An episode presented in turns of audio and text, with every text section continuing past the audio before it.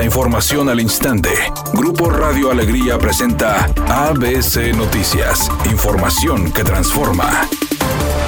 La afluencia de pasajeros en el transporte público de Nuevo León registró una disminución mensual en junio pasado durante la quinta ola de COVID-19, de acuerdo al reporte dado a conocer por el INEGI, que señala que los usuarios del sistema de transporte público de Monterrey sumaron 14.7 millones, lo que representa una baja de 6.36% frente a mayo del 2022, cuando alcanzó 15.7 millones de usuarios. Asimismo, un avance anual de 25.4%. De acuerdo a la estadística mensual sobre el transporte urbano de pasajeros que muestra las principales características y evolución del transporte de pasajeros indicó que con respecto a febrero del 2020, el número de usuarios se encuentra 25% por debajo y en Monterrey, quienes tomaron el transporte público usaron principalmente el sistema de transporte colectivo Metro Rey, que atendió a 11.5 millones de personas, seguido por el Transmetro con 2.2 millones y el Metrobús con 941 mil. Actualmente la ciudad cuenta con un total de 113 rutas urbanas, tres líneas de metro y una línea del sistema Ecovía. Además, tres rutas alimentadoras al sistema Ecovía, 11 rutas de Transmetro, 7 rutas del sistema Metrobús y 12 rutas denominadas Ruta Express.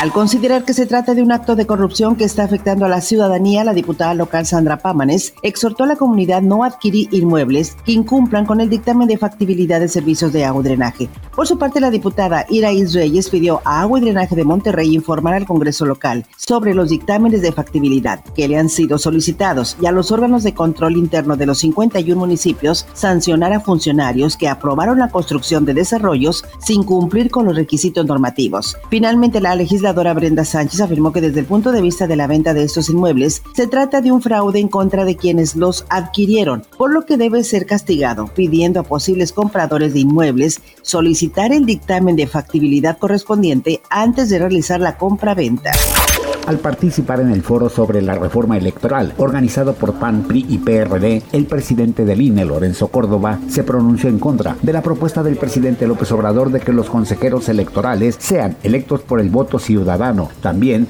rechazó la reducción de al menos 50% al financiamiento público a partidos políticos. No se puede perder es que las nuevas fórmulas que se definan pongan en riesgo lo que ya es una conquista lograda invaluable de nuestro proceso de democratización, que es la equidad en las condiciones de la competencia. Modificar las, las reglas de financiamiento y alterar las condiciones de la competencia con ello no vale la pena.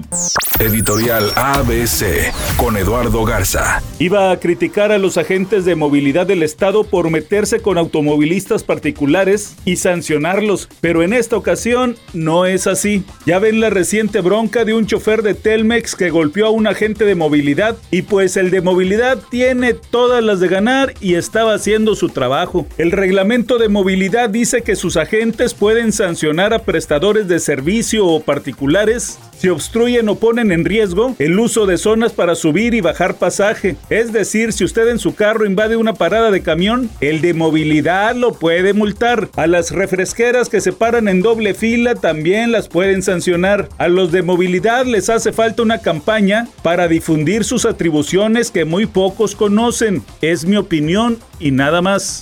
La cantante Rosalía se presentará el viernes en el auditorio City Banamex. La cantante ha estado ya en otras plazas del país y le ha ido increíble. De hecho, sus fanáticos regiomontanos están ansiosos por verla en el escenario y sobre todo de cantar y bailar todos sus éxitos.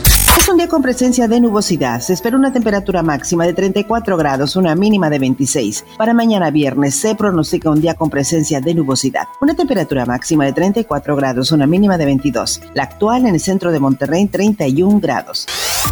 ABC Noticias. Información que transforma.